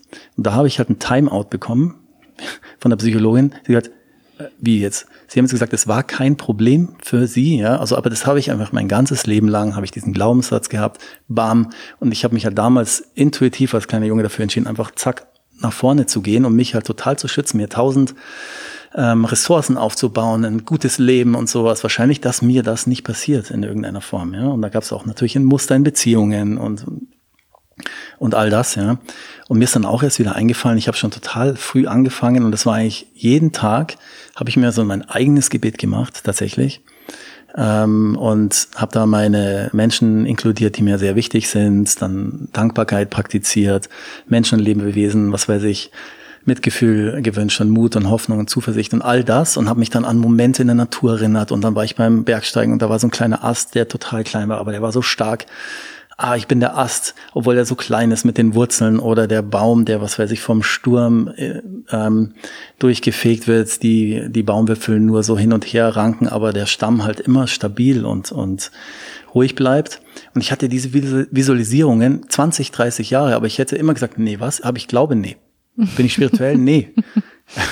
Und das ist dann mit der Zeit weniger geworden, aber was interessant ist, immer wenn ich in Verbindung mit der Natur war, zum Beispiel jetzt als Beispiel am Gardasee beim Kitesurfen morgens um sechs, äh, Vento, zack rüber, und ich da alleine war oder ich bin halt so ein bisschen, habe mein eigenes Ding da gemacht, dann bin ich dann meistens auch erstmal so zehn Minuten, 20 Minuten irgendwo hingefahren, habe mich dann einfach ins Wasser so reingleiten lassen und habe diese Gedanken gespürt und ähm, habe Dankbarkeit praktiziert, obwohl mir noch keiner gesagt hat, dass das wahrscheinlich eine ganz gute Möglichkeit ist, auch neurobiologisch seine seine Gedanken in eine gewisse Richtung mhm. zu lenken und all das, ja. Ich hatte Dass Dankbarkeit ein Glücksempfinden fördert. All das, ja, und auch auf hormoneller Ebene und äh, all das, ja. Aber das war irgendwie integriert und dafür bin ich total dankbar. Aber ich habe das überhaupt gar nicht wahrgenommen. Ich habe das irgendwie einfach gemacht. Mhm. Und immer wenn ich jetzt so auch, was weiß ich, wie letztens beim Surfen oder in den Bergen beim Mountainbiken an schönen Plätzen bin, dann werde ich daran erinnert. Also für mich ist Natur, die in Verbindung zu gehen mit den Elementen, ähm, ein wahnsinnig spirituelles Ereignis. Und ähm, ja, das klingt jetzt wieder so hochgestochen. Gar, ist es, soll es gar nicht sein, ja, einfach in Verbindung mit der Natur zu sein, mit den Hunden durch den Wald zu laufen, alles zu spüren, was da ist, zu atmen und im gegenwärtigen Moment zu sein ist einfach grandios. Ja. ja, und ich glaube, du bist auch das beste Beispiel dafür, dass Spiritualität ähm, so viele Gesichter haben kann, ja. Und wir haben uns ja auch häufig schon darüber ausgetauscht, dass unsere Spiritualität, wir sie unterschiedlich erfahren und dass für viele Menschen und für dich auch, ja, Spiritualität sehr grounded sein kann, ja, sehr ähm, pragmatisch, sage ich jetzt mal. Und ich glaube, für ganz, ganz viele Menschen trifft es zu, dass sie sich in der Natur eins fühlen, dass sie sich in der Natur eins fühlen mit ihrem wahren Selbst, ja. Oder viele Surfer berichten davon, ja, dass sie in meditative Flow-Zustände kommen und so weiter. Und ähm, ja, davon warst du auch so einer. Ähm, aber lass uns nochmal zurückkommen jetzt ähm, auf deine wichtigsten Erkenntnisse. Also ich sag mal, die, die Ausbildung ähm, der letzten knapp zwei Jahre war wahnsinnig vielschichtig. Ja, da gehört der Veit dazu und die Andrea natürlich, die das zusammen machen.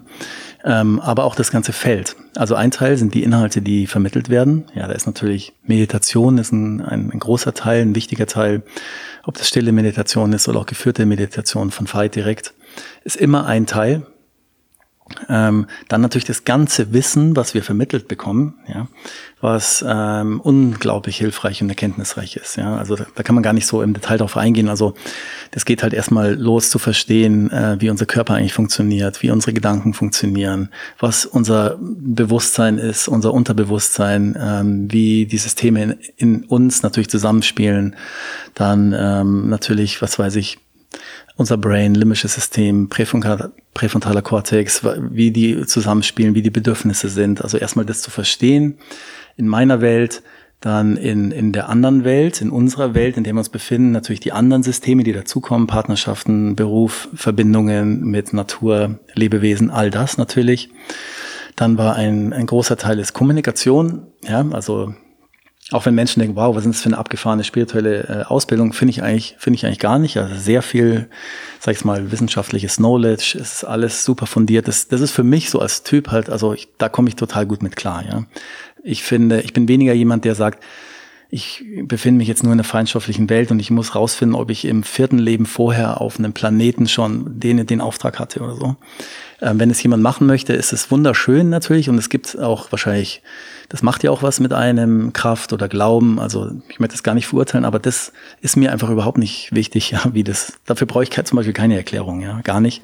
Aber für einfach die für unsere Welt, in der wir uns hier befinden, ähm, wie, wie kann ich am besten interagieren mit Menschen, ja, wie, ähm, da war, wie gesagt, Kommunikation ein riesen Part, ja, weil das ist das, was wir immer machen. Ähm, die unterschiedlichen Glaubenssysteme, Spiral Dynamics von Ken Wilber und ähm, all diese großartigen Erkenntnisse, ja, also dafür ist der Podcast, da reicht uns die Zeit wahrscheinlich jetzt einfach nicht aus, da, darauf einzugehen, bis zu den Grundbedürfnissen der Menschheit und Bedeutung und, und all das, was da was dann mhm. Teil der Ausbildung war. Also es hat so ganzheitlich, muss ich sagen, kann ich äh, jetzt spirituell, sage ich mal, ein Thema Meditation, Achtsamkeit und sowas, äh, kann ich wahnsinnig viel mitnehmen im Bereich Kommunikation, ähm, im Bereich, naja, was ja oft passiert und was ich auch ganz, ganz gern teilen würde hier ist, ähm, soweit wie, ich bin jetzt noch nicht so wahnsinnig lange in dieser Welt unterwegs, aber was ich oft immer höre, dass Menschen sich in, in dem Bereich bewegen, sich dann in Anführungsstrichen fortentwickeln, ja, und manchmal auch so ein äh, Bewusstsein von einem höheren Selbst entwickeln oder eine höheren Moral und denken, naja, ich bin jetzt ein bisschen weiter fortentwickelt als, was weiß ich, meine alten Freunde zum Beispiel oder mein Umfeld, weil das ist ja das, was oftmals passiert, dass du da reingehst aus einem Grund, du sagst, ey, ich bin jetzt irgendwie auf der Suche, ich will noch was, ich brauche Erklärung, ich möchte weiter lernen oder manche wollen vielleicht auch gewisse Wunden heilen. Gibt ja die unterschiedlichen Motivationsfaktoren, sind auch jede Menge Coaches und Psychologen und, und sowas mit dabei, die einfach ihre Arbeit verbessern wollen und weiter dazulernen wollen. Ähm, aber was oftmals halt passiert ist, dass du dann in die Welt rausgehst und irgendwie denkst, ah, ich sehe jetzt mehr und jetzt, kann, jetzt habe ich endlich verstanden, weil ich kenne das Enneagramm oder Disk oder irgendwelche Systeme, äh, wie jetzt mein Umfeld funktioniert. Und mh, hm, die wachsen ja da nicht mit, da kann ich nicht mehr weitermachen und, und all das. Das habe ich zumindest schon relativ oft gehört, ja. Und das war ein Teil der Ausbildung, jetzt auch wirklich zu lernen. Und ich habe mich da selber bei ertappt am Anfang natürlich, ja, die Finger aus den Systemen der anderen rauszunehmen. Auch wenn du nicht gefragt bist, ist ja so ein Coaching-Ding, ja, auch mit, mit dem erhobenen Zeigefinger durch die Welt zu laufen und den Leuten zu erklären, wie sie ihr Leben zu führen haben. Also wenn du wirklich vom Gegenüber kein Interesse erfährst oder nicht gefragt wirst oder das ist wie der Veganer, der da am Tisch sitzt, habt ihr übrigens auch an mich gedacht, ich bin übrigens vegan und was weiß ich und wie könnt ihr jetzt? Damit schaffst du einfach keine Veränderung, ja, das ist einfach klar. Damit triffst du nur auf Widerstand, weil du letztendlich sagst, ich bin gut und du bist schlecht. Ja, wenn jemand nicht wirklich auf dich zukommt sagst, das interessiert mich jetzt, was du da machst, oder hast du vielleicht für mich einen Ratschlag oder sowas, dann ist es einfach gut, es zu lassen. Und wir wirken am besten, indem wir einfach die Finger rausnehmen. Und wenn Menschen bereit sind, sich vielleicht über gewisse Themen auszutauschen, dann, dann kommen sie natürlich schon von selbst, ja. Aber das habe ich jetzt so als Erfahrung mitgenommen, dass daran auch viele Freundschaften kaputt gegangen sind äh, von Leuten, die ich, die ich kenne oder die zumindest hinterfragt worden sind, bis hin zu Partnerschaften und all das. Das ist natürlich schon richtig zum Teil. Also es gibt Verbindungen, die sind einfach toxisch. Die nimmt man mit, vielleicht aus der Vergangenheit. Die Menschen entwickeln sich unterschiedlich und das ist auch nicht schlimm, ja. Das ist in Ordnung so, weil es einfach unterschiedliche Wege gibt. Das ist auch nicht gut oder schlecht. Nur wenn man spürt, dass es einem nicht gut tut, ist es wahrscheinlich sinnvoll, daran was zu ändern, ja. Ähm, muss ich deswegen gleich mein ganzes Umfeld umkrempeln oder sowas? Äh, nein, ja, weil auch die Erfahrung, die ich jetzt gemacht habe, ähm, in der, was weiß ich, spirituellen Welt, ich nenne es jetzt einfach so, ist jetzt auch über einen Kamm geschert. Stimmt natürlich nicht, aber ich übertreibe jetzt einfach mal, um es ein bisschen ähm, zu verdeutlichen, ja, dann fährst du nach U-Boot und da treffen sich natürlich die Menschen, die alle auf der Suche sind, mit den Umhängen und den Tattoos und den langen Haaren und was weiß ich. Das ist alles wirklich inspirierend, mit denen an einem Tisch zu sitzen und über alle möglichen Philosophien zu diskutieren. Nur wenn sie halt dann nicht zum Geburtstag kommen, zu dem sie eingeladen sind, weil der Flow halt gerade nicht gepasst hat, dann fehlt mir halt da einfach was an Menschlichkeit, an Zuverlässigkeit und, und Integrität zum Beispiel. Ja. Und das stelle ich halt fest, dass, und zum Beispiel Spiral Dynamics ist auch so ein Konzept, ja, kann es ganz gut erklären, dass einfach die unterschiedlichen äh, Wesensanteile innerhalb, die wir in uns tragen, ja, wir werden halt geboren, dann sind wir eher so, man nennt es zumindest in, in, innerhalb dieser Philosophie, in dieser magischen Welt, in der purpurnen Welt, das ist erst alles so magisch, die Zauberer, die Feen, ah, herrlich. Und dann kommt die impulsive Zeit, das Rote, der Italiener und rumschreien und was weiß ich, ja. Ähm, in Anführungsstrichen. Und dann gibt's die Konforme, ja, ich muss alles richtig machen. Und der Empfindsame, das ist so diese spirituelle Ebene, die ja alles so gut findet eigentlich und hakt und ach, ist es herrlich, let's, lass uns in Verbindung gehen. Ähm, kannst du es auch fühlen, ja. Und dann geht es halt immer so weiter. Es gibt einfach die unterschiedlichen Ebenen und man kann drüber nachdenken, ob es Sinn macht, diese Ebenen einfach integrieren zu wollen, zu überlegen, welche Ebene ähm, ist bei mir jetzt gerade nicht so ausgeprägt und möchte ich daran arbeiten oder nicht. Und das ist, glaube ich, ein Weg zur integralen Lebensführung und das ist auch ein Ziel der Ausbildung. Ähm, und welcher Bereich ist es für dich, den du mehr integrieren möchtest? Naja, also ich kann auf jeden Fall, also dieses, dieses magische Mem da unten, purpur, ähm, das habe ich über dich. Das finde ich toll und das finde ich wunderschön und diese Magie und das finde ich herrlich. Das kann ich wahrscheinlich noch ein bisschen mehr leben, aber ich bin halt auch ein bisschen anderer Typ.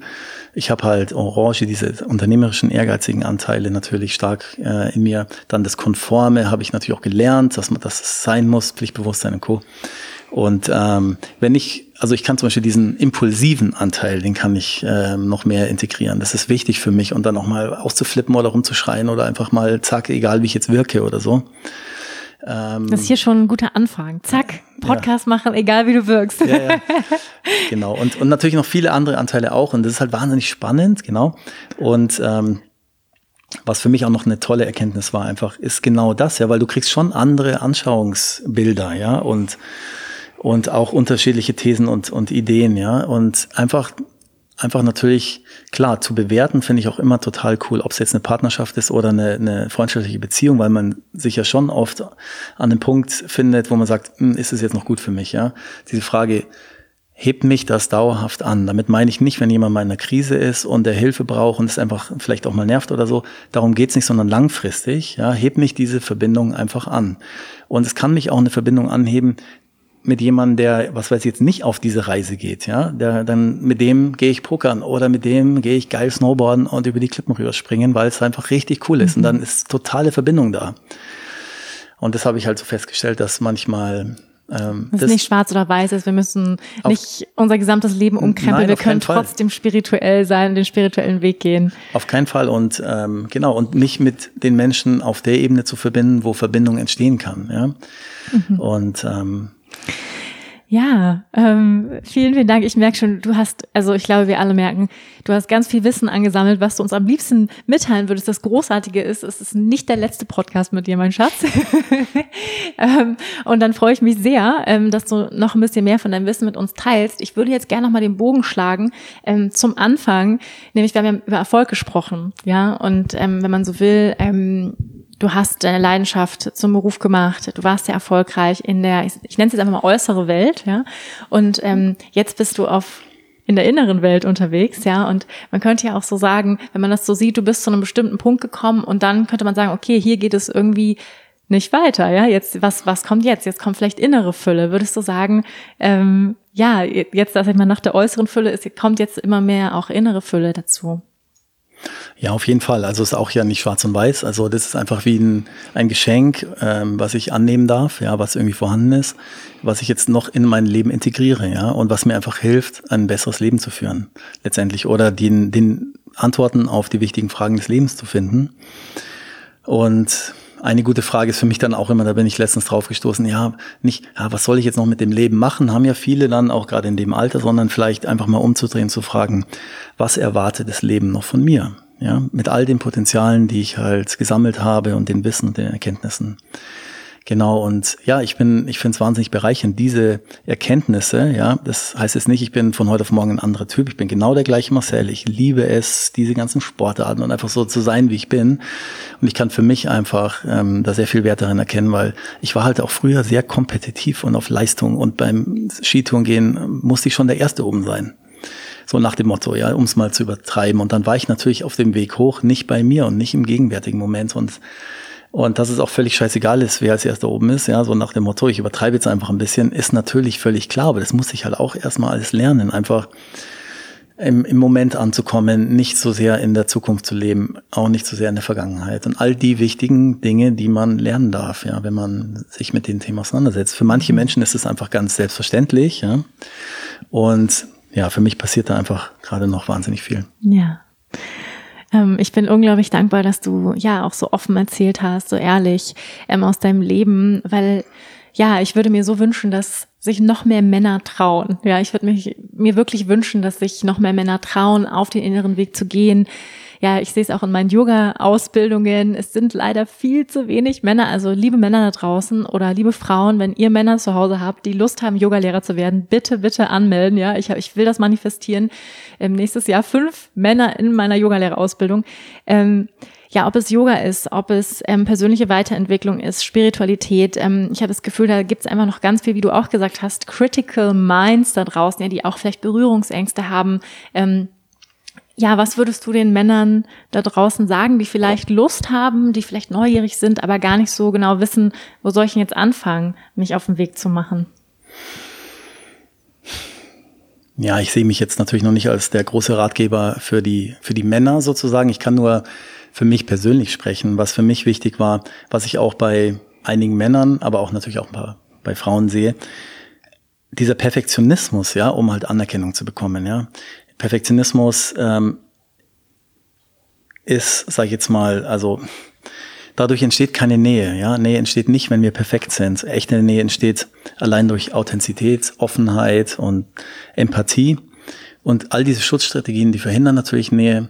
Was ähm, ja, was auch so ein Männerding zum, zum Teil ist natürlich, wir wollen natürlich, also wir, sage ich jetzt einfach mal, es gibt noch ganz andere, schon tendenziell eher so die harten Typen sein oder die geilen Heinis und rausgehen, zack, und verbinden uns natürlich nicht so sehr mit unserer, ähm, naja, ich nenne es mal Gefühlswelt. Du würdest sagen, feminine Seite wenn ich jetzt hier irgendwie die Musik wieder entdecke und Klavier spiele oder Gitarre, ah, da ist der Marcel mit seiner femininen Seite verbunden. Das höre ich gar nicht so gern, aber du sagst es immer so und wahrscheinlich ist es auch irgendwie so. Wir haben, wir, wir tragen ja beide Seiten in uns, ja. Das, das ist ja klar.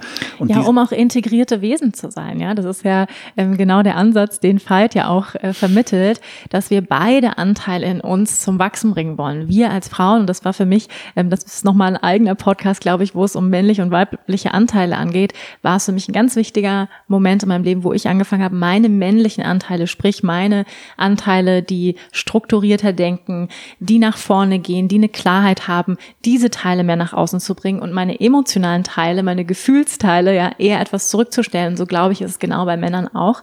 Ja, ist glaube ich ähm, die Einladung, mehr mit der emotionalen Welt, man kann sie feminine Seite nennen oder auch nicht, ähm, mit der emotionalen Welt, mit der kreativen, ähm, musikalischen Seite mehr in Verbindung zu gehen. Auf jeden Fall, das macht total Sinn. Ich meine, auch da, wenn man, wenn man in die Evolutionsphase zurückblickt, dann war das total gut, ja. Dass die Frau mehr, so ich sag mal, das emotionalere Wesen war, die Kinder aufgezogen hat, die Kinder beschützt hat und sowas und der Mann halt nicht so sehr mit seinen Gefühlen verbunden war, weil es hilft halt nicht, wenn du halt, was weiß ich, deine Familie verteidigen musst oder so, ja. Hunderttausend Jahre lang oder so, ähm, ins Gefühl zu gehen, zu sehr. Mhm. Sondern ähm, da da ist einfach Handlung gefragt sozusagen. Das ist halt schon eine lange Zeit her, aber das war auch die aller, allermeiste Zeit in unserer Menschheitsgeschichte natürlich. Jetzt leben wir in einer Welt natürlich, wo die meisten von uns glücklicherweise keinen Bedrohungen mehr ausgesetzt sind. Man muss auch nicht sein Haus verteidigen, äh, zumindest nicht in den allermeisten Gegenden in der Welt. Ähm, und das ist wahrscheinlich eine Einladung jetzt, ähm, zum Teil für uns Männer, unsere Egos ein bisschen zurückzustecken.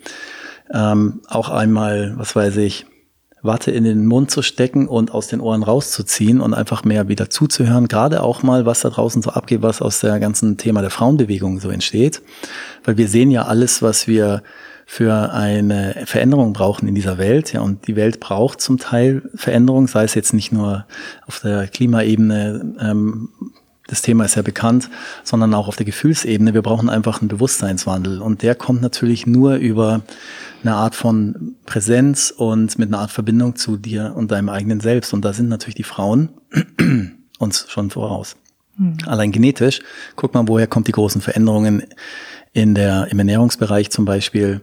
Ja klar, äh, wie viele Frauen sind Vegetarier oder Veganer? Woher kommt es? Sie haben ein größeres Mitgefühl, mehr Verbindung durch die, äh, zu den Lebewesen. Ähm, Gucke ich in eine Yoga-Klasse rein, wie viele Männer sind da? Keiner oder einer vielleicht von 30. In Amerika sieht es schon anders aus. Das sind, glaube ich, 30 Prozent sogar schon. Ja, die sind uns ein bisschen voraus. Die haben wir früher angefangen, weil man schon auch spürt, dass, ähm, dass das ein guter Trend ist. Ja, und sich einfach mit dieser Seite zu verbinden, ist, ähm, ist hilfreich und wichtig auch, glaube ich, für die Zukunft und einfach auch so ein bisschen Stärke durch Schwäche zeigen. Das ist ja auch mein Thema. Ja, hättest du gesagt, irgendwie, ich, ich war ja immer irgendwie stark oder versucht stark zu sein. Ich bin auch immer noch stark, ja, aber ich darf auch mal schwach sein. Äh, muss nicht perfekt sein, keinen Fehler machen und ähm, das, das ist wichtig und ähm, ja, und es ist, ich weiß nicht jetzt, ich sehe es nur ähm, auch immer wieder in gewissen Umfeldern, dass naja, das ist schon, ich glaube, die Frauen tauschen sich schon immer ehrlicher und tiefer über die Gefühlswelten auf, über wie läuft's jetzt wirklich in der Beziehung, ja, was gibt's irgendwelche Themen, die dir gerade schwerfallen, ähm, gibt's irgendwelche Themen des Versagens innerhalb der Beziehungsführung oder was auch immer. Das mögen Männer halt nicht so gern. Ja, es wird jetzt wahrscheinlich Männer geben, die zuhören und sagen, äh, wieso? Äh, ich schon, ja, bestimmt einige, aber zumindest aus meiner Erfahrung heraus ähm, ist das Thema nicht so präsent. Es gibt ja jetzt auch in anderen, was weiß ich, äh, ich sage fast schon Kulturen, gibt ja auch Männergruppen, ja, und ähm, die immer größere Beliebtheit ähm, ähm, von immer größerer Beliebtheit sind und wo sich einfach Männerzirkels treffen und Manswork machen, ja, mhm. und auch da geht's richtig zur Sache und ähm, das ist, glaube ich, sehr, sehr heilsam für Männer. Mhm. Einfach und sprechen über ihre Gefühle. Über ihre Gefühle und da hat jemand Raum. Und wenn er einmal mal vorlegt, dann ziehen die anderen mhm. nach. Ja, das mhm. ist einfach total cool. Ähm, ich habe innerhalb unserer Ausbildung da auch mal äh, mitgemacht und äh, wir haben mal drüber nachgedacht, sowas zu kreieren.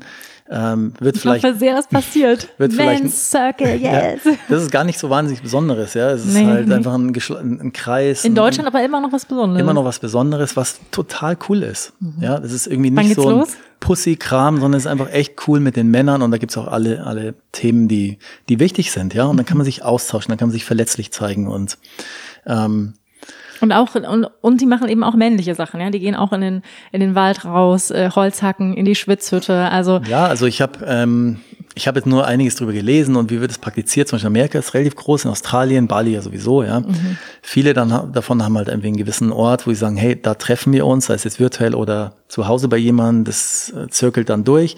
Dann machen wir eineinhalb Stunden so einen Circle. Ähm, und da wird nicht ähm, Ringelpiez mit anfassen und jeder zieht sich einen Umhang an und tanzt im Kreis. Überhaupt nicht, ja. Das ist eigentlich schon auch eine männliche Sache, aber man öffnet sich und das ist so cool und oftmals habe ich jetzt auch schon gelesen jetzt nur, danach gehen die in die Bar. Zack, mhm. da wird noch ein Bier getrunken und, oder was weiß ich, oder auf die Snowboardpiste oder zum Surfen oder was auch immer. Und das ist, glaube ich, ähm, das ist schon eine Chance. Ja, ja da, ich glaube, da passiert noch ganz, ganz viel in den nächsten Jahren.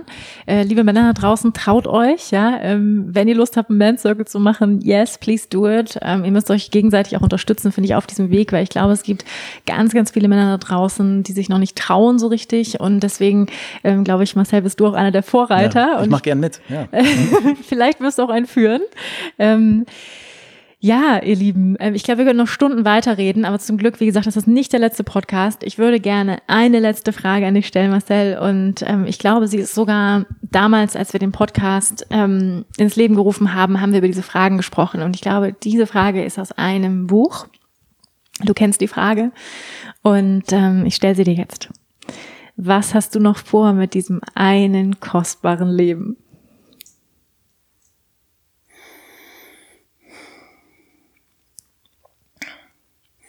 Ja, ich würde gerne, und es ist mir ein echtes Anliegen, ja, und es ist auch gut, es jetzt ähm, in die Öffentlichkeit zu tragen und es auch schon mal bekannt zu machen. Ich würde, ich würde wahnsinnig gern einfach noch einen größeren Beitrag leisten. Ähm, und da bin ich ehrlicherweise gerade immer noch auf, auf der Suche, ja, was, was kann es sein, welche Veränderungen sind für mich notwendig, um, um da jetzt reinzustarten. Ja, also klar mache ich schon Charity Work und ich, ich, ich kümmere mich da um ein paar Themen auf jeden Fall. Aber ich würde gerne meine Energie und meine Potenziale nutzen, um, ähm, um da noch mehr zu bewegen. Ja? Und ich hoffe, mir gelingt es, weil es, also ich selbst, ich habe wirklich ein großes Anliegen. Ich brauche nur irgendwie jetzt die Initialzündung und es war auch wichtig, wahrscheinlich jetzt mal so eine gewisse Zeit erstmal so eine Phase zu haben, wo ich eher ein bisschen in die Innenschau gehe, um Klarheit zu erlangen, ähm, was für mich dann auch der richtige Weg ist. Weil das idealisierte Selbst, ja, was es alles für tolle Sachen gibt und sowas, ja, das kann natürlich auch vom Ego sprechen. Und ich möchte wirklich was machen, was authentisch ist, was zu mir passt und wo ich einfach Menschen und Lebewesen helfen kann und, und auch wirklich was weitergeben kann. Ja, das, das ist mir, das ist mir wichtig. Ja. Wir sind da ja auch gerade ganz aktiv ähm, auf der Suche nach einem vielleicht auch geeigneten Ort, wo wir da was gemeinsam kreieren können. Vielleicht ein Ort, wo ähm, ja, wo wir was zurückgeben. Ähm, ich bin sehr gespannt, wo uns diese Reise noch so hinführt in den nächsten Monaten. Ja, ich würde sagen, damit sind wir am Ende angekommen dieses Podcast. Ihr Lieben, vielen, vielen Dank, Marcel, dass du heute da warst, ähm, dass du dich so geöffnet hast, ähm, ja, von deiner Reise erzählt hast. Ich glaube, wir hören noch ganz, ganz viel von dir. Ich freue mich drauf. Ja, gerne. Ähm, möchtest du noch irgendwas zum Abschluss sagen? Irgendwas, was du nicht gesagt hast, was noch wichtig ist? Ach, ich meine, es gibt so viele Dinge, die, die mich ähm, die mich beschäftigen, ja. Also, aber vielleicht gibt es dafür Gelegenheit, einfach in den nächsten Podcast oder irgendwann nochmal ein Interview zu machen und da genauer drauf einzugehen. Ja. ja, unbedingt. Ja, vielen, vielen, vielen, vielen Dank, ähm, dass du heute hier warst, dich geöffnet hast und auch ähm, deine Geschichte eine Inspiration sein kann für andere Männer, die sich gerade auf dem Weg machen oder auf dem Weg sind, weil ich glaube, es braucht einfach noch mehr Männer, die sich zeigen, die ähm, ein, ja, ein positives Rollenmodell sind, weil ich finde, es gibt einfach nicht so viele Männer da draußen, ähm, ja, an denen sich andere Männer orientieren können, ja, ähm, und ähm, da kann es einfach nicht genug geben. Von daher bin ich einfach mega, mega dankbar. Ähm, ich danke euch fürs Zuhören, ja, von diesem doch recht umfangreichen Podcast. Ähm, und falls dir dieser Podcast gefallen hat, freue ich mich unheimlich, wenn du Lust hast, ihn mit deinen Freunden zu teilen, anderen Männern schickst, ja, anderen Frauen schickst, ähm, dass er weiter andere Menschen inspiriert auf ihrem Weg, sie ermutigt, sie unterstützt. Ähm, und ich freue mich natürlich unheimlich, wenn du Lust hast, mir eine Rezession zu hinterlassen. Damit unterstützt du meine Arbeit hier im Podcast, ähm, dass ich so weitermachen kann. Ja, ihr wisst ja, Rezessionen sind ganz, ganz wichtig. Bewertungen geben, ähm, was über deine Gefühle, Erfahrungen im Podcast schreiben, freue ich mich unheimlich drüber. Ich freue mich auch über Feedback, gerne per E-Mail oder ähm, auch per Instagram. Ähm, ich danke euch fürs Zuhören, ihr Lieben, und ich freue mich, wenn wir uns nächste Woche wieder hören. Bis dahin und Namaste.